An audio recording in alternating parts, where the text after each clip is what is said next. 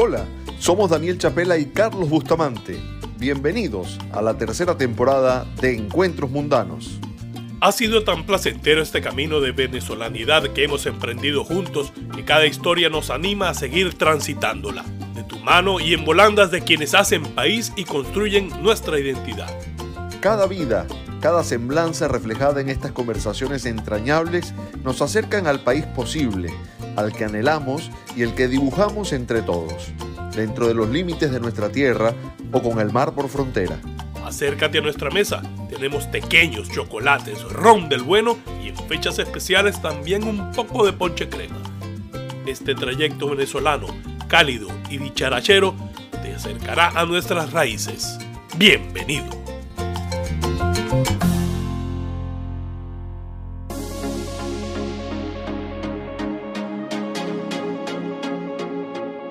Bienvenidos a Encuentros Mundanos.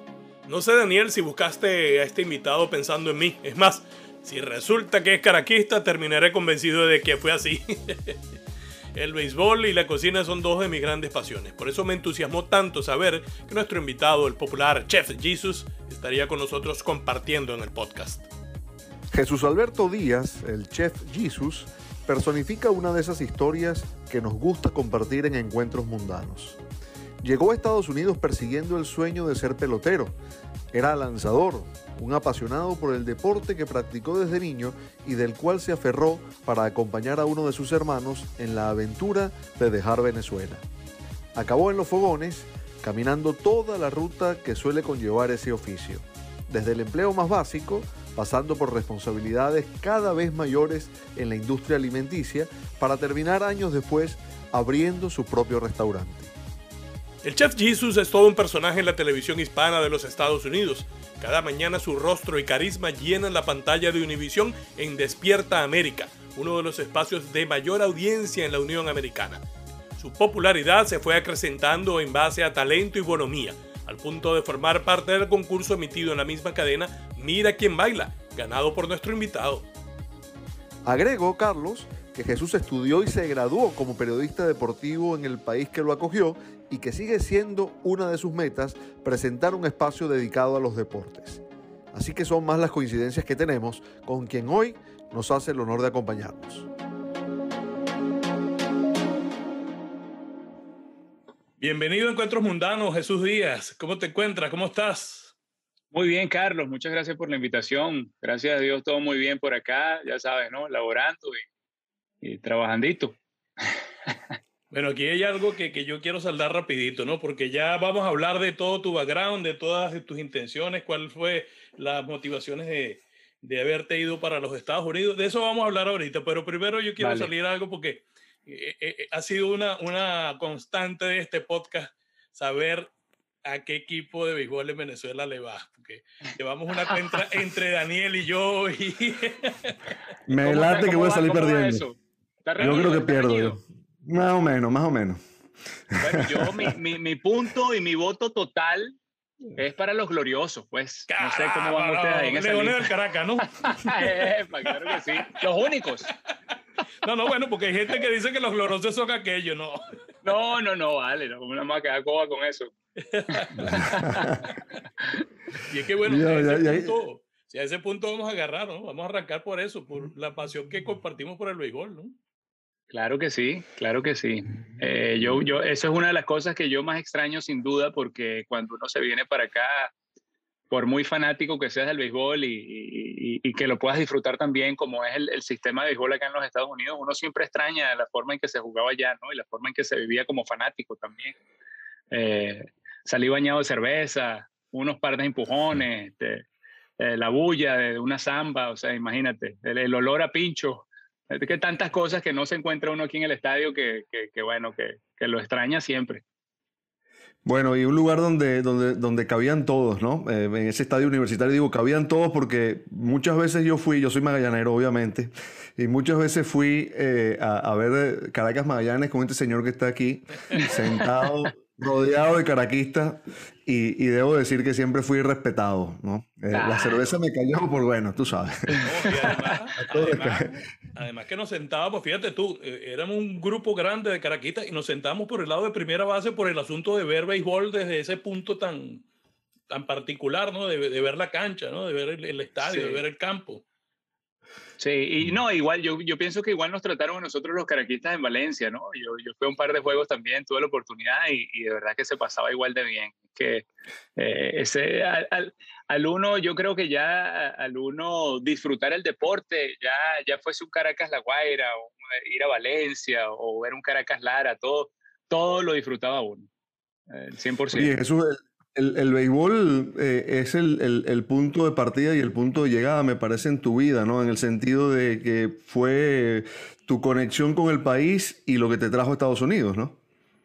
Sí, sí, así es, Dani. Mira, el béisbol este, me, dio tanto, me ha dado tanto que, que, es, increíble. No, no logré jugar profesional como soñé siempre de niño, pero, pero el béisbol, bueno, lo llevo en las venas desde los siete años que mi papá me, me, me puso a jugar en preinfantil y, y, de allí he sacado una cantidad de cosas este, increíbles, ¿no? Empezando por las amistades, eh, eh, las oportunidades de haber viajado acá a Estados Unidos, el deseo de haberme quedado, eh, el deseo de haberme quedado en, en, en, un momento en el que quizás no era ni necesario, ¿no?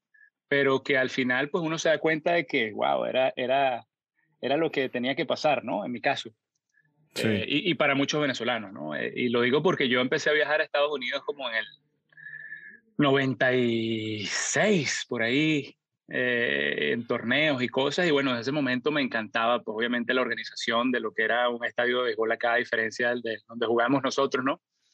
Que, que, que a, pesar de que contiene todas estas, estas estos sentimientos, ¿no? Que hablamos en el béisbol profesional, así era quizás en pequeñas ligas, jugabas en un campo lleno de piedras y, y, y con sonidos de la calle y, y, todos esos obstáculos, pero se disfrutaba igual o más. Entonces, pero cuando tú viajabas a Estados Unidos y veías esa gramita que parecía una alfombra, que los equipos tenían tres y cuatro uniformes, cheerleaders, eh, eh toda una, un, un, una, estructura de entrenamiento y toda la cosa, pues obviamente uno como deportista se le, se le abrían los ojos, ¿no? Y, desde ese momento eh, quise eh, venirme a Estados Unidos sin tener nada que ver con el tema político, la situación del país, y bueno, imagínate, ese es uno de los regalos más grandes que me dio el béisbol, pienso yo, haberme empujado a, a, emigrar y, y, a pesar de que no, no fue para jugar béisbol acá, pues eh, hasta, hasta la universidad lo hice, pero, pero me abrió otras puertas para, para, para lo que hago hoy en día, ¿no? Da, da, darse cuenta de que el sueño no iba a fraguar fue una cuestión que percibiste tú o alguien te tuvo que comunicar esa, esa noticia. Mira, eh, yo, yo lo, lo, lo, lo, me di cuenta yo mismo, digamos, ¿no? Este, uh -huh. y, y, pienso, pienso que fue, fue algo muy, muy natural, se dio muy natural. Este, eh, obviamente va, muchos, muchos se frustran, ¿no? Y tengo compañeros cercanos que, que, que, siguieron intentando o se mantuvieron completamente en el área del béisbol. Eh, pero yo me di cuenta ya en la universidad, cuando, cuando estaba en el segundo año, que por la edad, por mis condiciones, mi velocidad, porque yo siempre fui lanzador, pues ya eh, de, de, digamos que de junior en adelante, ¿no? Los primeros años fui catcher, pero después me, me, estiré y me puse flaco y me, me, hicieron pitcher y me encantó, me encantó lanzar siempre. Eh, y, y, sabía que no estaban ahí las condiciones para jugar profesional. Y, y entonces comienzo a estudiar periodismo para, para, para mantenerme ahí pues en el, en, en el área de, de, los deportes y, y por eso digo que todo fue fluyendo así poco a poco, ¿no? Como que de la mano con el béisbol y los deportes, pero, pero agarró su rumbo. ¿Y qué hizo que, que no te mantuvieras en el periodismo? Porque toda la pasión del béisbol que todavía mantienes y tal, y, y estudias la carrera, ¿qué hace que no te hagas comentarista de béisbol? Sí, todavía. buena pregunta, Carlos. Eh, sí, bueno, claro, bueno. exacto. es verdad. Por ahora. pues sí. no, digamos que, digamos que no, no ejercí, eh, eh, no por falta de ganas, de hecho terminé eh, la, los estudios para el periodismo en televisión y eso, pero uh -huh. mi primer trabajo desde que llegué a Estados Unidos, pues de los 17 años, por necesidad mayormente, fue en la cocina.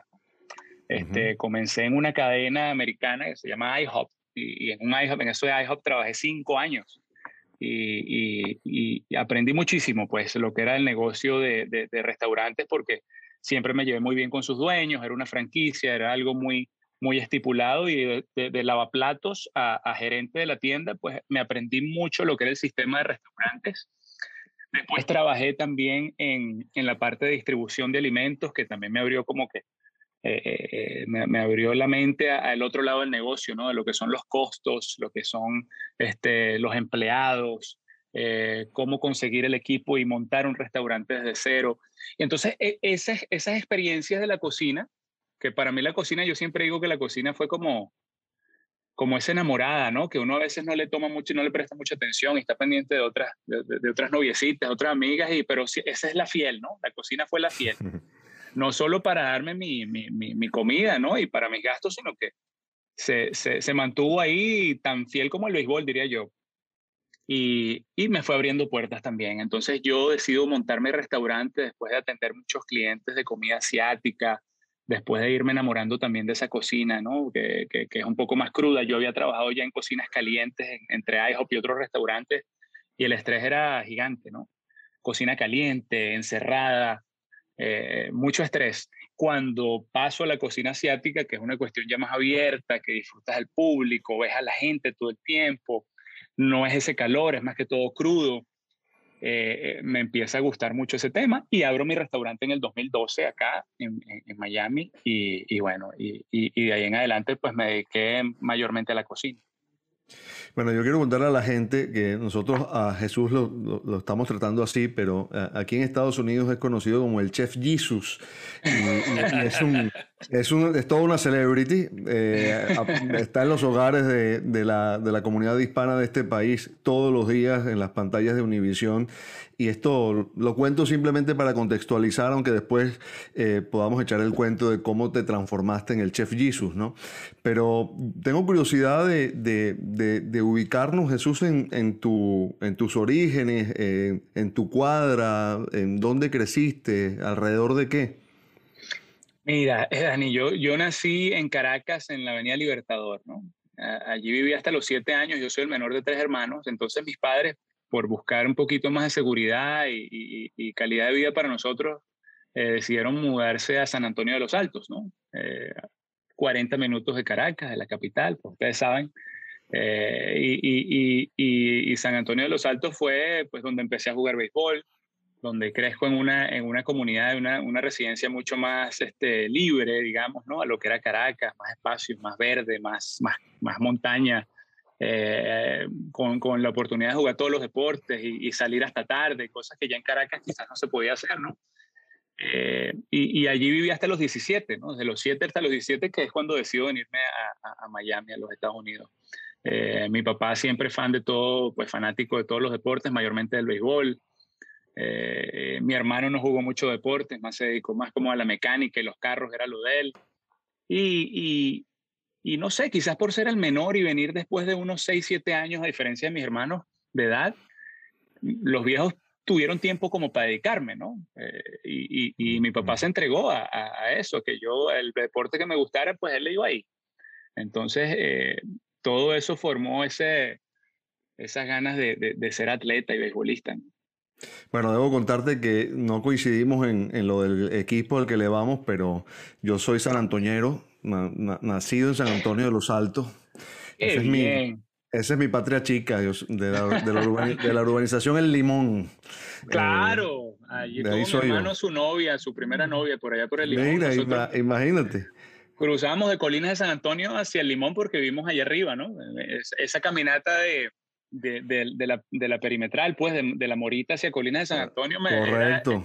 bajando y subiendo todos los días para mí, yo creo que eso me dio bastante pulmón. pues sí, me daban la cola, yo sacaba el dedito ahí, pero no, no me paraba mucho. Y eso es una, eso es una cuesta fuerte. Bastante, bastante, claro que sí. Sí, sí, sí. Pasaban la pasarela me hice comer a frangos también, ¿no? Esa, había que bajar la montaña para todo, para lo que quisiera había que bajar esa montaña. Y lo único que había en el camino era una matenís, pero que bueno, de ahí sacamos la merienda. Es muy bien. Pero yo, yo jugué bastante béisbol en Los Castores, en el campo de Los Castores, y, y después en la Fragua, obviamente, ¿no? Que, claro. que me imagino que habrán sido tus lugares también, ¿no? Los dos, los dos, este, desde los siete hasta por lo menos los 12 que, que bajo a jugar en Caracas en la Leoncio Martínez y, y, mis papás consideraban que ya yo podía agarrar el metrobús e irme solo para mi práctica. Entonces, bueno, bajaba dos veces a la semana a, Caracas, jugué con, con Lagoven, ¿no? que después se convirtió en, en PDB, eh, el equipo de, de, de, la petrolera, pues, y estábamos en la Leoncio Martínez y, y, le dio un poquito más como de, de, challenge, ¿no? A la cosa, porque es una liga obviamente un poco más estricta, más equipos.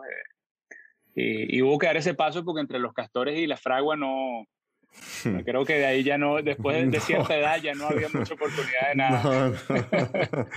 Oye, ¿y, y, cómo, cómo, te entró el bichito de la cocina? Exacto. Eh, ¿cómo, ¿Cómo cuadra esa cosa aquí? Mira, eh, yo como digo, ¿no? Empezó por necesidad, después se mezcló con un poquito de, digamos, de ambición, pues de tener uno su propio negocio, de echar para adelante, eh, de, aprovechar las oportunidades y, la cocina, eh, después entendí, ¿no? Que, había sido esa novia fiel o esa, eh, ese amor ahí eh, que, acompañaba siempre, porque, porque, siempre todo lo terminaba resolviendo con, con trabajos de cocina, con eventos para, para rebuscar la plata. Eh, y, y, después lo del restaurante, pues obviamente ya empezó a abrir otras puertas. Yo, yo habiendo estudiado, se fue todo como engranando, digamos, ¿no? Los estudios de periodismo por el deporte, los trabajos de cocina para abrir el negocio, haber abierto el negocio, eh, eh, todo como que se fue engranando para que yo cuando me dieran la oportunidad en una cámara, que fue básicamente para promover mi, mi, menú, ¿no? Eh, me dieron la oportunidad de promoverlo en distintos canales, acá pues cadenas, incluso en inglés y, todo como que me preparó, ¿no? Para que yo gustara en el momento en el que yo me parara en una cámara a hacer una receta. Obviamente yo estaba preparando mi menú, mi cocina, que, que lo hacía con mucho cariño y tratando de venderlo entonces eh, lo tomaron muy bien, ¿no? Eh, no es lo mismo que vaya un chef contratado a presentar un plato que quizás no sea de él o quizás no, no lo siente tanto, a que vaya alguien que, que montó su negocio desde cero y que además ya había visto más o menos cómo, cómo se manejaban las cámaras. A mí no, no me daba mucha pena eso. Yo, en el 2007 me dieron el chance de hacer una película que era de béisbol también y aparezco en una película por casualidad, porque se me dio. Y yo creo que eso también como que me curó esa, e, e, ese, ese nervio, ¿no? De ver una cámara o tres o cuatro cámaras y luces y, yo, bueno, vengo a explicar lo mío y, y así gustó y, y, eso es lo que me hace terminar en, en, la televisión ¿no? y en la cocina. Y hay una semilla de, que viene de la casa, de, de, de la abuela, de la madre, bueno, claro, mi mamá siendo, eh, teniendo tres muchachos, pues mi mamá no paraba, no salía de la cocina, digamos. Ella traba, siempre trabajó, pero, pero lo que era eh, las noches y fines de semana era siempre preparando la comida al día siguiente o el fin de semana desde el desayuno, pues se tiraba hasta el almuerzo, porque eso se, se pega allí cuando son más de tres, cuatro muchachos, pues tú terminas el desayuno y ya te estás preparando para el almuerzo, ¿no? Y eso me doy cuenta hoy en día que, mm. que tengo dos niñas que empiezan en la mañana preparando la lonchera y, y, cuando vienes a ver son las 11, 11 y media y dices, bueno, pero si a la una hay que comer otra vez, vamos a de una vez a preparar el almuerzo, ¿no? Entonces, ver a mi mamá y siempre eh, cocinándonos, mi hermana siempre ha sido muy, este, también muy entregada a los postres, ¿no? A ella le encantó siempre hacer postres. De hecho, mi hermano hoy en día tiene su, su negocio de, de postres, ¿no? Mayormente caseros, pero hace sus shots para eventos y cosas y decora. Y... Entonces siempre tuve entre, entre esas dos figuras femeninas, la cocina era lo que, lo que ellas, este, a lo que le dedicaban el tiempo. Entonces de ahí también yo creo que, que saqué algo de, de cariño. Y, y, hay un talento, Jesús, eh, para pararte delante de la cámara, porque eh, quien te ve piensa que hiciste eso toda la vida. Hola, muy buenas tardes y bienvenidos a otra receta para el reto de 28 días de Dr. Juan. En esta ocasión vamos a preparar un filet de salmón. Bueno, después de un par de semanas, ¿verdad? Estando en casa, tuve que salir a la farmacia, al automercado y no pude dejar de pasar por aquí por mi segunda cocina, mi segunda casa. Y les tengo una recetica, en este caso picante, que les va a fascinar. Bueno, perfecto. ¿Cómo va? ¿Qué es? Esto se llama Firecracker Chicken okay. o pollo petardo. Gracias.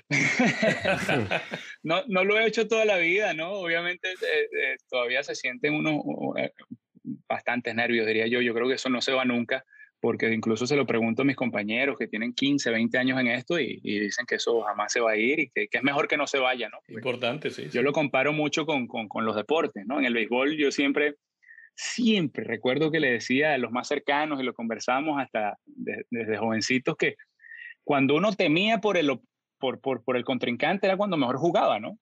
Cuando uno iba contra alguien que de verdad tenía chance de ganarte era cuando más te concentrabas, más le ponías, más, era más intenso.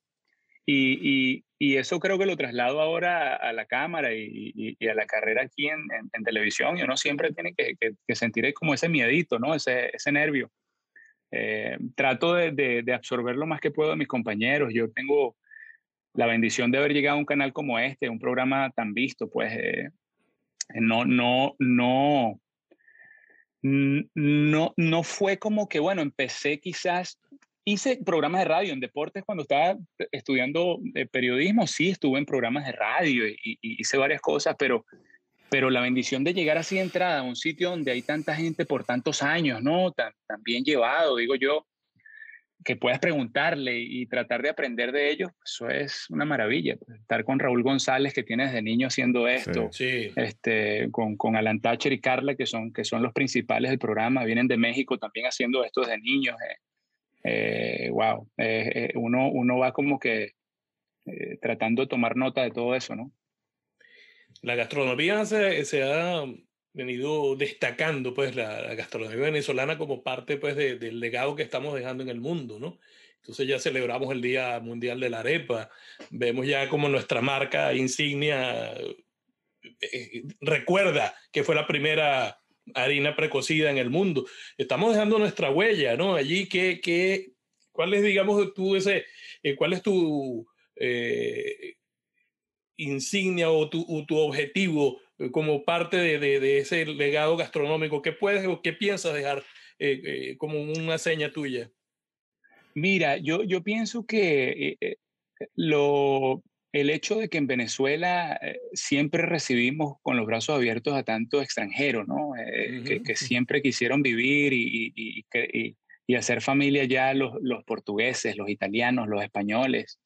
Eso a nosotros nos llenó de, de, mucha, de mucho nivel gastronómico, ¿no?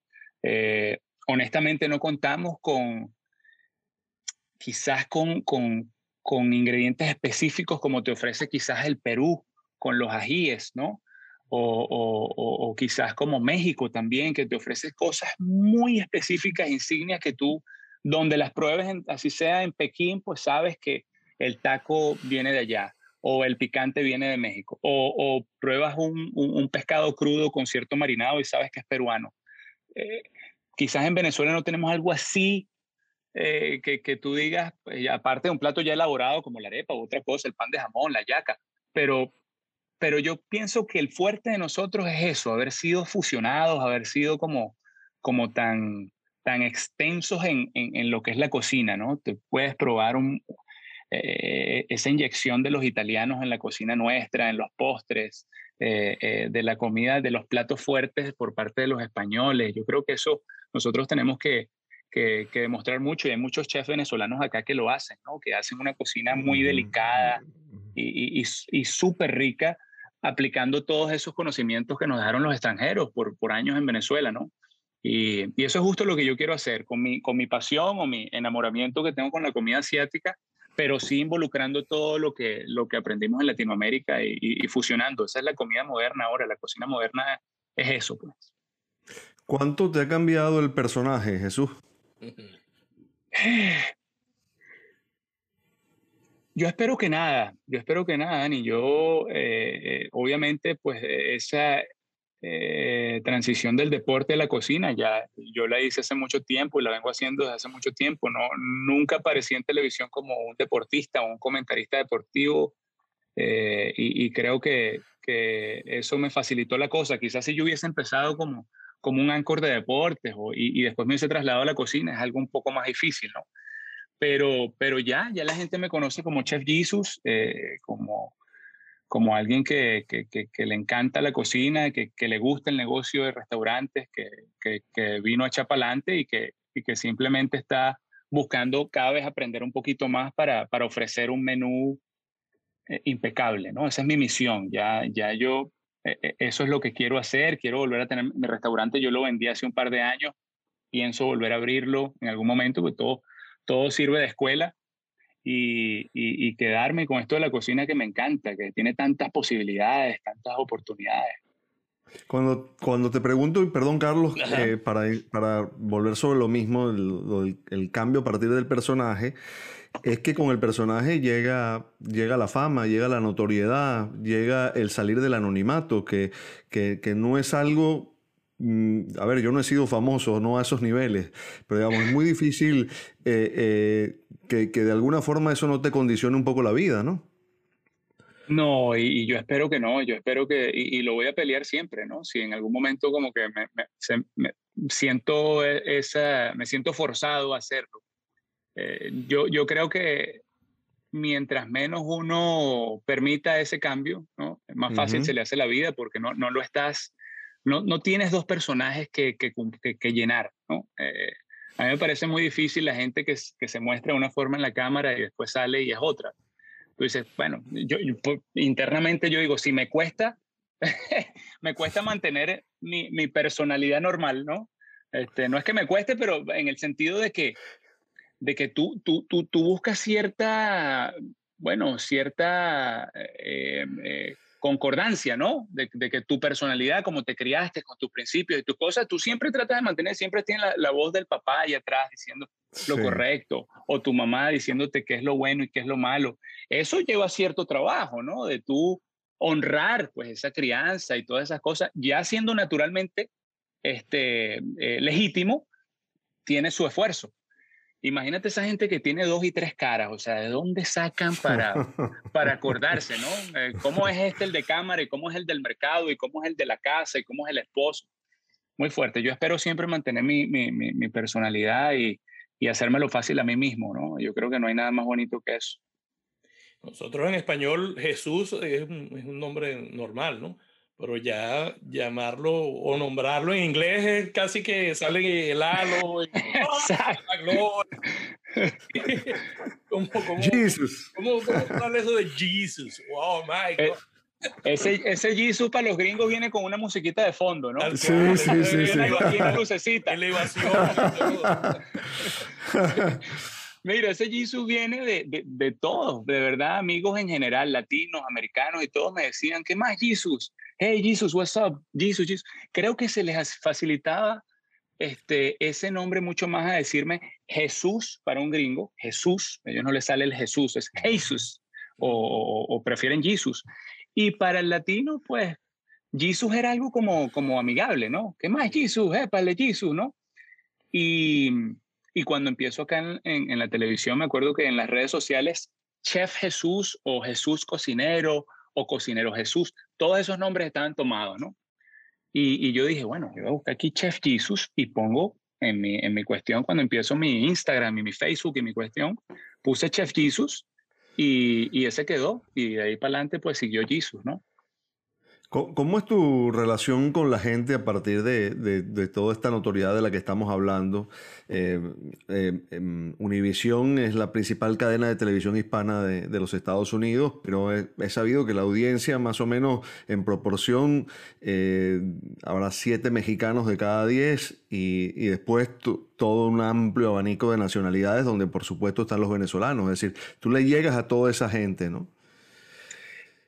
E, eso yo, por, por suerte, creo que, a mi favor, eso ha ido, no, no, es que haya cambiado en cuanto a números, eso que tú dices es, cierto, ¿no? La, audiencia sigue siendo mayormente mexicana, eh, pero, pero abrieron mucho, abrieron mucho la mente en cuanto a lo del acento, antes decían que el acento neutro no tenía nada de neutro, pero el acento neutro era el, el, acento mexicano, ¿no? El mexicano. Eh, eh, claro, entonces eh, te tocaba estudiar y, y, aprenderte ese, ese, tono. Hoy en día yo creo que eso ha cambiado mucho gracias también a las redes sociales, que, están abiertos, que, que, tenemos acceso a tanto, que la gente como que abrió un poquito la mente y dice, bueno, mira, en Latinoamérica se habla de distintas formas y, y, y nos vamos entendiendo cada vez más, ¿no? yo agradezco muchísimo, es una de las cosas que agradezco más de que me haya tocado esta, esta era en la que yo puedo decir, eh, vale, eh, ¿qué más, chamo? Y, y, que me entiendan, ¿no? Eh, no tampoco tan exagerado y, tomando en cuenta que sí, hay gente que la verdad no sabe qué significan ciertas cosas, pero, pero no estoy tan limitado como quizás hace 15, 20 años, que eso sí era un problema. En la televisión, pues, hispana. Sí, tú suenas completamente venezolano, eso... Sí, gracias a Dios, sí. tienes, tu sello, sí, sí, eso, eso, eso se nota. Digo que también habrás visto el, cambio, especialmente en esta zona de la Florida, respecto de la migración venezolana, ¿no? Me refiero a que en la época que viniste no, no era tan común encontrarse venezolanos en cada esquina, ¿no? Y, eso es algo para los que ya estamos aquí relativamente, pues, ¿no? Ya, ya establecidos con familia y todo, es, es, un, es un gran plus, diría yo. Eh, sobre todo, pues, yo que ando en lo de la cocina, hasta, hasta para ir para el mercado, ¿no? Ya hoy en día aquí se consigue todo lo que uno busca. Eh, te sientes más como, como en casa, por lo menos aquí en el sur de la Florida. Eh, yo, yo me di cuenta que, que eh, la magnitud de la, de la, cuestión, pues claro, como me vengo por el 99-2000, que todavía veníamos así de, de, a pedacitos, cuando yo comencé a ver que en el, en el, en el grupo familiar de WhatsApp, ¿no? de muchos primos, habían, cada vez ponían una banderita más de dónde estaba cada uno. Ese grupo de WhatsApp llegó a tener allá arriba como 15, 17 banderas hasta hoy en día, ¿no? De, todo lo que migramos, desde que, nos, fuimos yendo desde el 2005 en adelante increíblemente. Entonces, este, yo, pienso que, que, por lo menos el estar aquí en el sur de la Florida eh, es una gran ventaja. No estás ni tan lejos de casa, eh, pero, pero, pero tienes todavía esa posibilidad de conseguir todo lo que conseguías en, cada, en casa, ¿no? Estando fuera. Mira, eh, tengo por ahí entendido de que no solamente eres amante apasionado por el béisbol y la cocina, sino que también eres melómano, ¿no? Y, bailarín, de que ganaste un concurso de baile. Imagínate tú.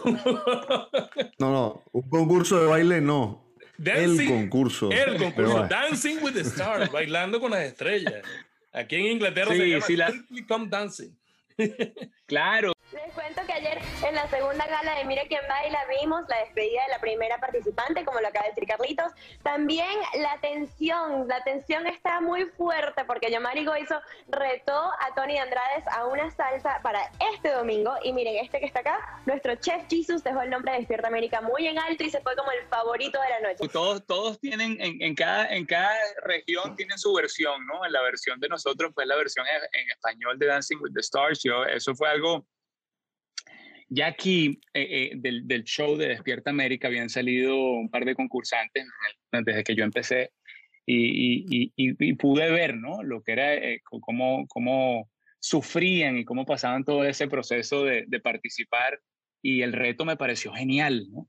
sobre todo porque yo no fui gran bailarín, ¿no? yo tenía, siempre tuve lo básico, pero me llamaba la atención y admiraba mucho a los que de verdad sabían bailar todos los géneros y, y, los que mantenían el ritmo. Siempre me ha gustado la música, muchísimo, todo tipo de música, pero el baile no se me daba mucho, la verdad. Este, pero entendí, después de que vi a esos compañeros del programa, mencionaste o lo, lo que hiciste, y ahora que lo tienes ahí, no, no lo vas a aprovechar. Me parece un insulto, ¿no?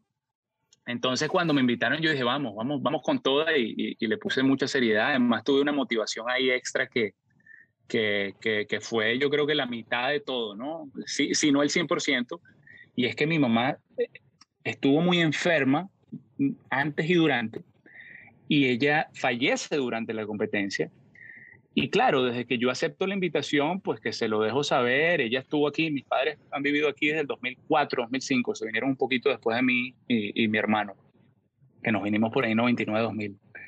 Eh, y, y, desde que mi mamá lo supo, pues sabía que era un reto. Ella obviamente eh, con, orgullo quería ver a su hijo bailar, ¿no? En, ese escenario que, es horario nocturno, prime time para la cadena y toda la cosa.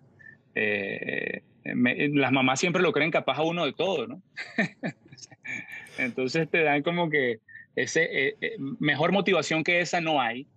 Y si a eso le sumas que, que, que la vieja estaba pues en esa etapa, digamos que en, su, en sus últimos momentos y, y, aún así se lo disfrutaba y decía que, que me quería ver ganar, que, quería verme bailar, que lo hiciera bien. O sea, todo eso para mí eran inyecciones directas a, a, a, ponerle 120%, ¿no? Y, y, gané. Yo creo que gané en gran parte porque, porque la sentía ella ahí conmigo siempre.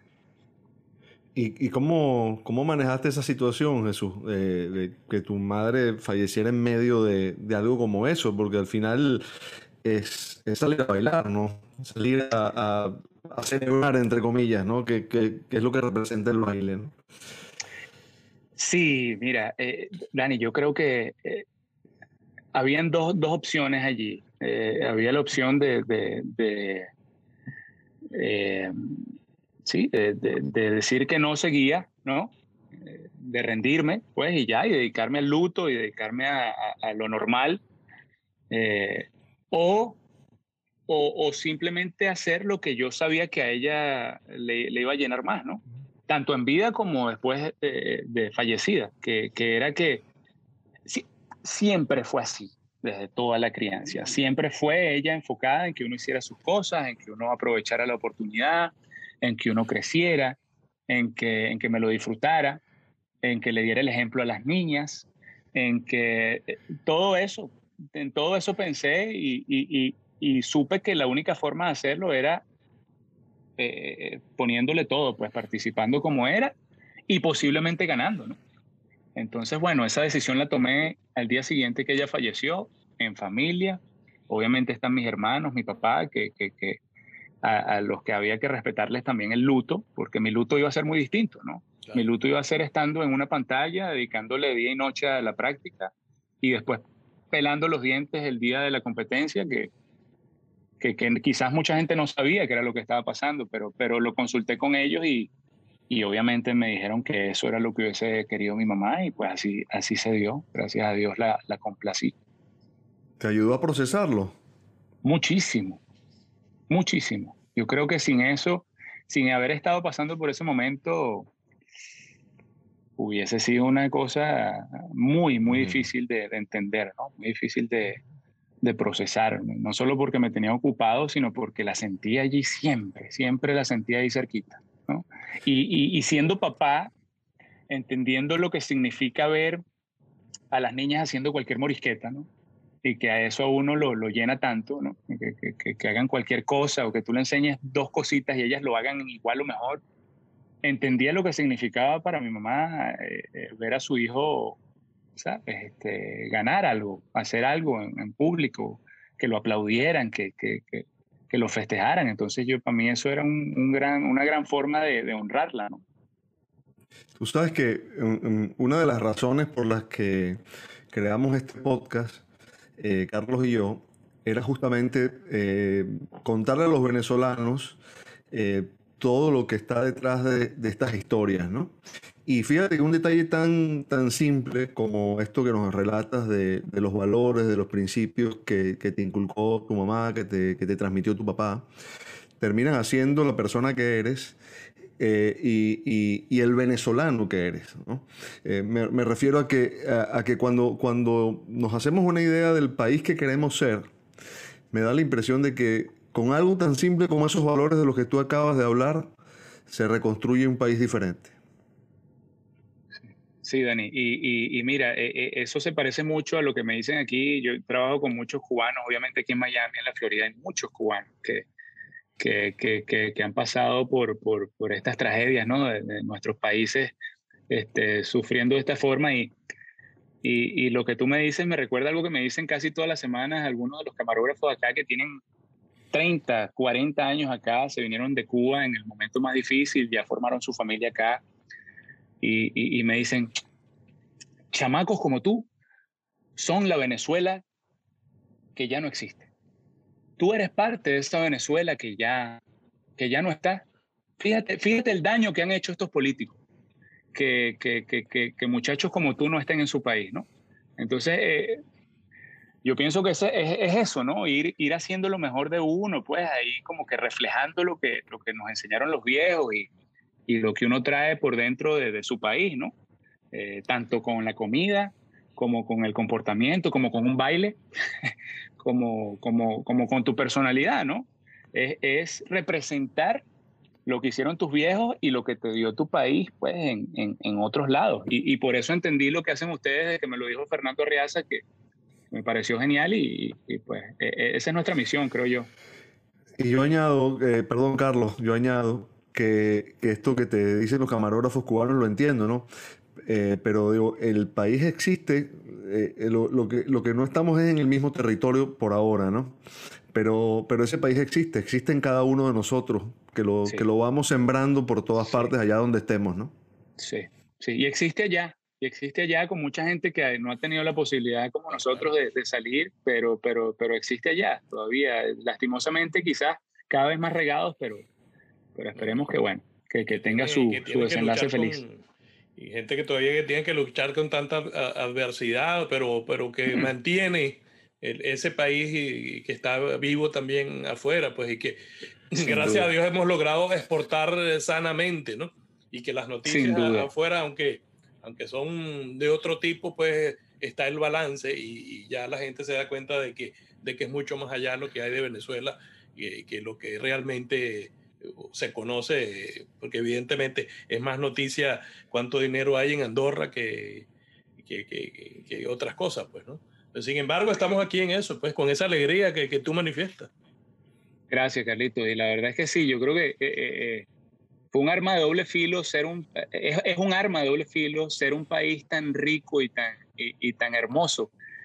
No, no haber salido más, no haber tenido la necesidad de, de, de exponernos y mostrar, porque estábamos tan felices en nuestro pedazo, teníamos todo, tuvimos todo y, y, y, y, y, fue tan, bueno, tan, tan, tan, perfecto que no hubo necesidad de explicarle a nadie qué es, qué, es Venezuela, o qué tiene, o qué tuvo, o qué tenía. Entonces, ahora, por, por, por, por, la situación, pues es que mucha gente se está dando cuenta de lo que ha sido y lo que es Venezuela. Entonces, eh, es, es, una cosa muy irónica porque yo, uno que ahora tiene posibilidades de visitar estados acá en Estados Unidos, yo me casé con una, con una colombiana, Colombia es hermoso también he podido visitar Colombia muchísimo, pero uno empieza a comparar y uno dice, wow, de verdad que, como dicen, no, uno no sabe lo que tiene hasta que lo pierde, digamos, ¿no?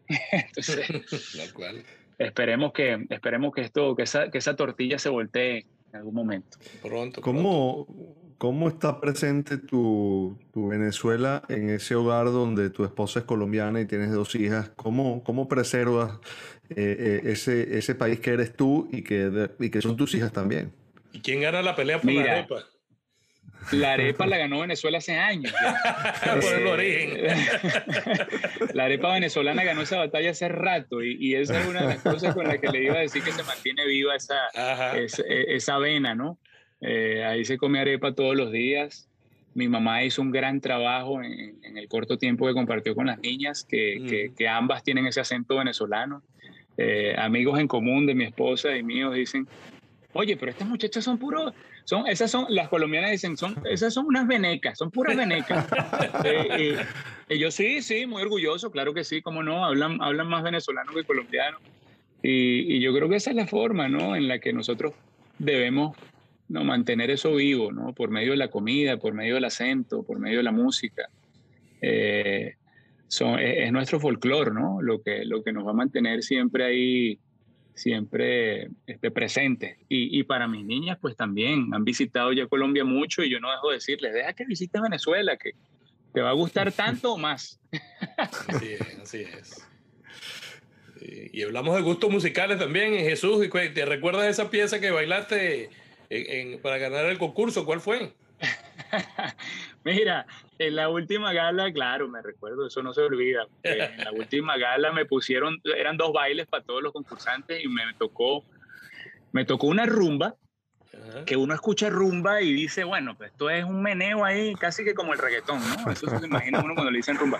Pero la rumba en, en la rumba en ballroom, que que es lo que envuelve toda la competencia, eh, la rumba es una de esas ramitas del ballroom y la rumba es algo muy de mucha postura, muy elegante, ¿no? Muy, muy, eh, más elegancia y seducción que romanticismo, porque el romanticismo se lo dejo más al tango, que también me tocó. 1, 2, 3, 4, 5, 6, 7, 8. ¿Por qué? Mire, mira quién baila. Nos vamos a ir directamente para presenciar cómo están entrenando a nuestro gallo el que representa a todos en esta casa en Mira quién baila. A ver, Jesus, Tony, ¿cómo va esta clase? Bueno, muchachos, Buenos días, muy buenos días. Les agradezco de antemano a Alan, Raúl y Carlitos que pagaron por esta clase personalizada de Tony. Así que bueno, no tengo excusa. Ya con esta visita, imagínense. Bueno, yo vine aquí a desayunar, pero dice que le dé clases. Son, eso, eso, es un poco con ventaja, ¿eh? pero bueno. Bueno, después del desayuno. Vamos adelante con la clase. Pues. Bueno, vamos a empezar ahí a darte como esos tips que creo yo que te van a servir muy bien. Necesito cinco tips que me hagan ganadores. Mira quién baila, no cualquiera. Entonces me tocó rumba y después de último baile me, tomó un, me tocó un tango. Entonces la rumba, genial, muy seductora, me encantó siempre. Y, y el tango, pues bueno, fenomenal. Además me pusieron cinco muchachas. No, qué barbaridad. cinco bailarinas ahí, ahí que me tuve que caer golpes, pero, pero, pero quedó muy buena la coreografía. Esos fueron los dos bailes que me tocaron. Qué bueno, qué bueno. Eh, ¿Hacia dónde proyectas tu, tu, carrera? Tú eres un tipo joven, eh, Jesús. Oye, yo, yo quisiera siempre eh, mantenerme en esta área de la comida y el deporte, y, sé que pueden ir de la mano fácilmente. Me encantaría hoy en día con estas posibilidades que hay de streaming y de canales 24/7 y todas estas plataformas, sé que va muy bien este, un documental de la comida de los estadios, por lo menos, ¿no? Por ponerte un ejemplo, visitar los estadios de béisbol, los estadios de fútbol americano, eh, documentar los tailgates, ¿no? Que son muy famosos aquí antes de los juegos. Eh, y, bueno, y las culturas, ¿no? Visitar, yo, yo eh, los, los, especiales que he podido hacer así de, de, de, de, alimentos me fascinan también, ir a Colombia a investigar el café, desde la mata hasta la taza, digamos. Eh, todas esas cosas me gustan mucho, ¿no? La gente que hace posible que un producto llegue a la mesa. Eh, entrevistas, esas cosas así me, me encantan y, sé que son, son muy, muy posibles, ¿no? Y que la gente le atrae mucho también. Entonces quisiera que ese fuera, que ese fuera el, el rumbo, ¿no? Mantenerme aquí en, en, la pantalla, eh, de la mano de la cocina, metiendo el deporte cada vez que me den chance por ahí. Eh, y, bueno, y el restaurante, como te digo, eso es algo, una espinita que le queda a uno ahí siempre y que uno busca aplicar lo que aprendió. Y Cura yo lo abrí, bueno, con, con, con, plata prestada y, lo que pude sacar de mi, de mi retiro, eh, con mi hermana atendiéndolo en el día y yo en la noche cuando salía del trabajo. Mi hermano me hizo todas las instalaciones de electricidad, o sea, fue algo muy familiar y, y muy, muy, muy recortado, digamos y que yo pueda tener la oportunidad, si Dios quiere en algún momento, de abrir ese negocio ya con otras herramientas, ¿no? Este, Con, no tener que estar pendiente de todo, desde los platos sucios hasta, hasta, hasta, los empleados. Pues, yo pienso que armando un equipo y teniendo las posibilidades, ya eso se dará, ¿no? Entonces, en, en eso pienso que, que, va Chef Jesus por ahí. Chef Jesus lanzando curvas en, en esos platos, ¿no? Y además con, con, con, con, vida asiática, ¿no? Imagínate, tú sos un palo, porque tenemos a Otani, ¿verdad? Que, que da honrones y lanza súper bien. Bueno, tú tienes además esas herramientas también. Vamos a, vamos a ver cómo, cómo las explotas, Jisoo. A, a, mí ya no me pueden decir que, que, que, es mucho o que no es posible o que eso no pega. Porque si Otani está lanzando. Qué fenómeno, ¿no? Está, ponchando 200 al año y tirando 42 honrones el mismo año, entonces cualquiera puede hacer de todo. Bueno, ahí, ahí tienes los elementos. Yo tengo, porque yo también soy apasionado de, la comida y, me gusta mucho cocinar y obviamente con el asunto del deporte, yo tengo metido entre ceja y ceja un asunto así como de, hablar de personajes y, tratar de evocar los platos que comían en esa época o, traer al frente eh, la cultura del país de, de tanto deportista, de tanto personaje público que uno solamente ve como, como el que mete goles o pega honrones, pero que, que viene de un lugar como nosotros igual también, ¿no? Y que, y que debe aportar al mundo, ¿no? Sin duda alguna, Carlos. La cocina siempre va a ser una vía de, de, entrar a la realidad de cualquier persona. La comida siempre va a ser, es algo que hacemos mínimo tres veces al día y que vamos a hacer desde el principio hasta el fin de nuestros días. La comida está allí siempre. Y, y, la, y por medio de la comida, pues imagínate, te, te vienen recuerdos felices y nostálgicos desde siempre, desde la abuela hasta la mamá y los hermanos. Siempre hay una anécdota en una mesa, como algún plato de comida o algo que no te gustó o por algo que te obligaron. Y yo sé que eso es muy posible. Aquí he podido, eh, pude, pude eh, entrevistar a Aníbal Sánchez después de que ganó Washington y fue a su casa y preparamos este, unos tostones playeros, que yo ni idea de que ese era su plato favorito, pero fíjate, uno va conociendo al atleta por la cocina. Y igual me pasó aquí con Bambán Zamorano, que está aquí en la cadena también haciendo deportes y hicimos unas empanadas chilenas. Yo sé que la cocina te abre, eh, involucra, entonces llega la nana o se menciona la mamá y vienen los niños. Es, algo totalmente distinto que, que, te, que te abre muchas puertas. Y uno se entera, por ejemplo, que en la, cena de despedida o en la reunión de despedida de Messi en Barcelona hubo pequeños. Porque estamos, está documentado, está documentado en, en varios de estos eh, streamers eh, que, que, están en Twitch. Eh, dos de ellos los invitan y dicen, nada, se, se estaban comiendo unos rollitos con queso que llaman tequeño, taqueño. Fíjate. También si está comiendo tequeño, ¿qué te puedo decir? Bueno, somos unos genios. Oye, eso yo, yo no pretendo hacerte aquí un anclaje con, con Venezuela, ¿no? Pero eh, aquí, aquí eres un personaje reconocido y, digamos, construiste esa, esa fama aquí en Estados Unidos, ¿no? Eh, ¿Qué te gustaría hacer con, el país si es que en algún momento eso está en tu cabeza? Oye, una de las cosas, Dani, que yo, que yo lamento eh, de verdad, de corazón, es no poder hacer como hacen muchos de mis compañeros acá, ¿no? Que, tú los ves aquí en la televisión y, vuelven a Santo Domingo, vuelven a la República Dominicana, vuelven a México y tienen, y tienen su, su, gente, su fan base y, pueden compartir con ellos de lo mucho que hacen aquí, llevarlo un poquito allá participar en programas, cocinar con gente, salir a la calle, tener un show quizás allá. Eh, eso es algo que yo lamento no poder hacer en mi país porque, bueno, por tanto tiempo que tengo sin ir y por, la, por las condiciones, ¿no? Pero, pero si, si se diera la oportunidad, sin duda, me encantaría. Es algo que disfrutaría yo mucho, que, que hubiese disfrutado mi mamá. Volvemos a lo de, honrar a la vieja, que disfrutará mi papá y que me, me mantendré en contacto con, con, mi familia, que todavía tengo parte de mi familia ya y amigos, ¿no? Entonces, eso es algo que sí, ¿vale? Que me encantaría eh, poder volver a Venezuela y hacer un poquito de lo que hago acá, pero allá. ¿Has tenido algún feedback de gente que te haya podido de alguna forma ver, seguir desde allá? Familiares y amigos, pues los que mm. tienen la, la, posibilidad, justamente también ah, recientemente salió una, una entrevista que, que, me hicieron Fernando Arriaza y Luis Ojo en su show y eh, cada vez que hay algo que tiene que ver con un programa venezolano que salga ya o que ellos puedan ver, eh, eh, el feedback es, es increíble, ¿no? mucha gente quizás te dejó de ver hace décadas y, y ahora te ven por ahí este, en una entrevista, ¿no? O, sea en radio o en televisión y, eso les emociona mucho. Y quisiera poder compartir eso allá con ellos de cerca, ¿no? Oye, Jesús, muchísimas gracias. Eh, a, mí me gusta eh, no solo agradecer, sino reconocer a, quienes nos acompañan en este podcast, porque eh, uno como venezolano lo que quiere es que otro venezolano lo represente así. Eh, que, refleje valores que le son a uno afines y comunes y que, y que nos deje esa sensación de lo que estamos construyendo, ¿no? Yo no sé si alguna vez lo podremos poner en el mismo lugar, en el mismo espacio todos, pero, pero creo que vamos sembrando, vamos sembrando por, por el mundo y sembrando cosas, cosas buenas, así que de verdad muchísimas gracias por eso y por habernos acompañado, ¿no? Un, un, gustazo, de verdad que sí, un gustazo conocerlos a ambos y, y gracias por, bueno, por el espacio, la pantalla.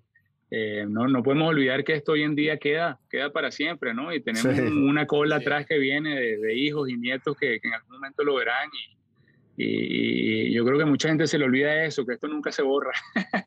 Eh, y, no hay mejor manera que, que, hacerlo que, bueno, aceptando estas invitaciones y en programas así bien, bien cálidos y, completos como el de ustedes, de verdad los felicito. Muchas gracias, muchas gracias por, por, estar aquí con nosotros y bueno, adelante, esperamos ver mucho más de... ¡Ah! Dios quiera, Dios quiera, Carlos. Amén. Cómprate tu harina pan, cuéntanos de compraste tu harina pan y no te dejes llevar por esa comida inglesa. No, no, para nada, no, no. Que no tiene nada de malo, pero bueno, la de nosotros es mucho mejor. Carlos ha puesto a los ingleses a comer arepa, qué diferente. Esa, es la idea. Y caraota, caraota para todo. Esos frijoles dulces no, no, van conmigo. Y aquí, la, y aquí se están casando con, con ingleses y con, con gente británica para, poner los, todos los países involucrados. y se, y se hacen llamar Mr. Pequeño y se meten en el negocio y todo. qué bueno, eh, qué bueno. Les mando un abrazo, pues. Un abrazo. Muchas gracias, Jesús. Seguro, bien. Gracias a ustedes. Que estén bien.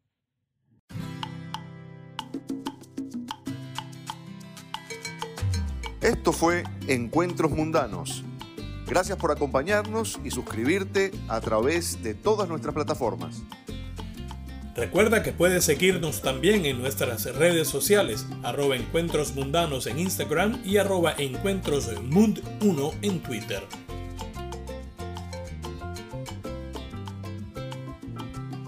Nos quedamos para la sobremesa. Abrazo inmenso y bien venezolano. Hasta que un nuevo encuentro nos reúna.